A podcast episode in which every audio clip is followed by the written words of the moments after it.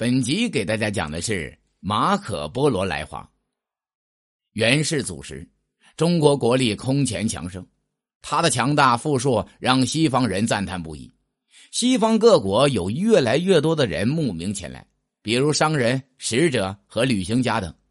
马可波罗就是其中之一。马可波罗是意大利人，他出生在一个名叫威尼斯的古老商业城市，他的祖上都是商人。到了他的父亲和叔叔这一代，他们的生意主要集中在地中海东部。公元一二六零年，他父亲和叔叔因为生意上的往来，在中亚的布哈拉遇到了一个波斯使臣，他们两个与使臣一起来到了中国，还有幸得到了元世祖忽必烈的接见。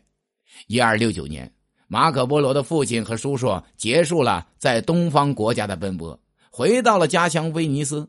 他们把在东方的所见所闻讲给了马可波罗。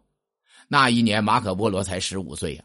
这个外国少年被长辈的讲述迷住了，他对东方有了强烈的向往之情。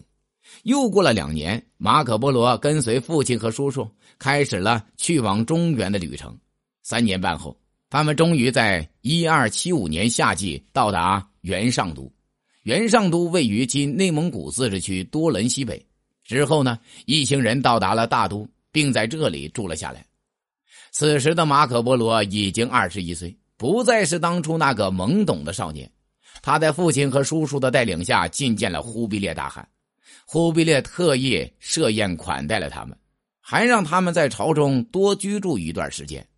马可波罗天资聪颖，又很好学，没多长时间就学会了朝廷礼仪，还能熟练讲出蒙古语等语言。忽必烈很器重马可波罗，不仅给了他一份在大都的差事，而且还让他作为使臣出访邻近国家。十多年之后，元朝的阔阔真公主嫁往波斯，马可波罗和父亲、叔叔负责护送。在任务完成后，他们于一二九五年回到了阔别二十多年的家乡威尼斯。他们回来的消息使整个威尼斯轰动了。不管是名门贵族还是平民百姓，都来看望他们，并打听中国的情况。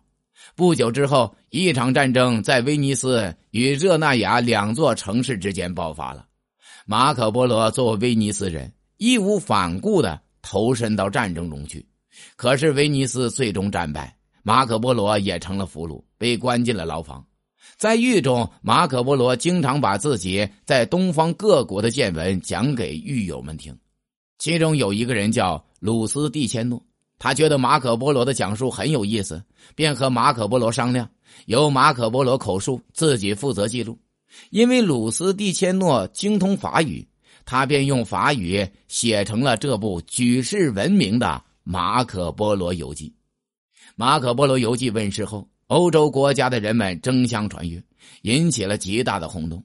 这本游记开阔了中古时代欧洲人的。地理视野，将东方国家的风貌展现在他们面前，使欧洲人对东方产生了极大的憧憬。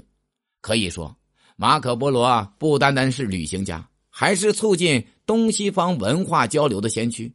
他为中西交流的开拓和中意关系的友好做出了不可磨灭的贡献。本集已经讲完，欢迎订阅。